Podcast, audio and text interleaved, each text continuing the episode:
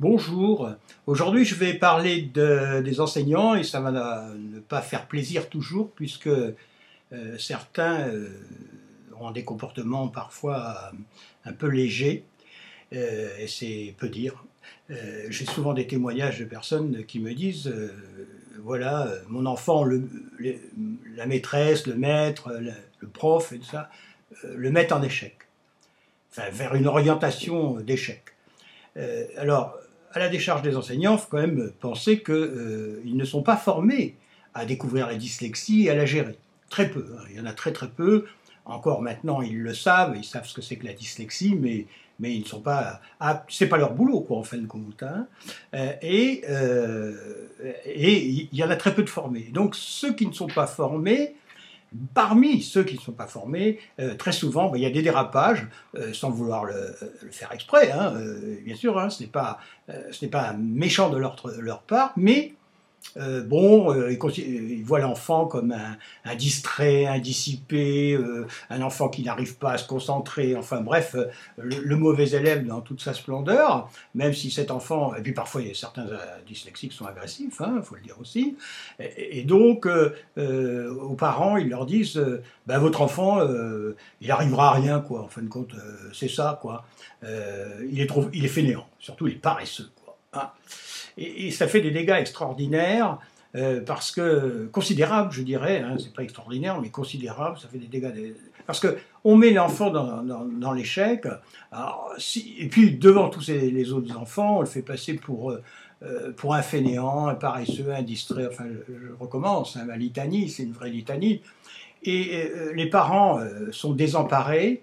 Et puis, dans la tête de l'enseignant qui a formuler ses propos, eh bien, euh, forcément, il va parler de redoublement, il va parler de euh, euh, pas réussir dans la vie parce que sans diplôme on réussit pas, ce qui est une connerie, c'est pas vrai.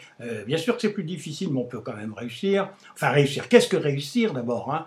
Réussir, c'est déjà être heureux dans sa vie et le bonheur. Chacun a une définition du bonheur. Hein. Je ne vais pas philosopher là-dessus, mais c'est alors donc pourquoi cette intervention? Parce que comme on en a encore parlé ces jours-ci, donc euh, euh, ben, ne vous laissez pas faire, parents, quand vous allez voir, quand vous tombez sur un enseignant comme ça qui, qui vous massacre verbalement votre enfant. Défendez votre enfant et affirmez votre point de vue. Puis, et, puis, euh, n'en voulez pas à l'instituteur, l'enseignant, enfin le, maître, le prof des écoles, comme on dit maintenant, peu importe. mais ne l'incriminez pas, mais ne laissez pas remettez-le euh, dans, ses buts, euh, hein, lui dire attention, euh, mon enfant, psychologiquement, vous allez l'esquinter.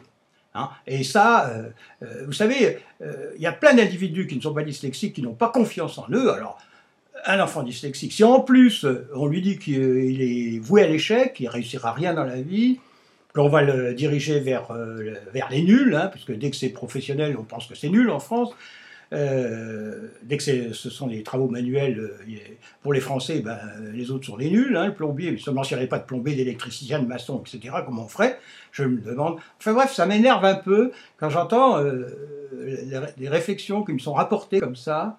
Alors, je répète, tous les enseignants ne sont pas évidemment des castrateurs tels que je viens de le dire, mais il y en a parmi eux, parmi elles, et donc, euh, parents, soyez vigilants, ne laissez pas euh, dire n'importe quoi sur votre enfant et à votre enfant, parce que c'est son avenir, c'est son avenir psychologique qui en dépend, euh, et donc c'est une blessure à vie, donc faites très attention. voilà, bon, je suis très normatif aujourd'hui, hein, excusez-moi. À bientôt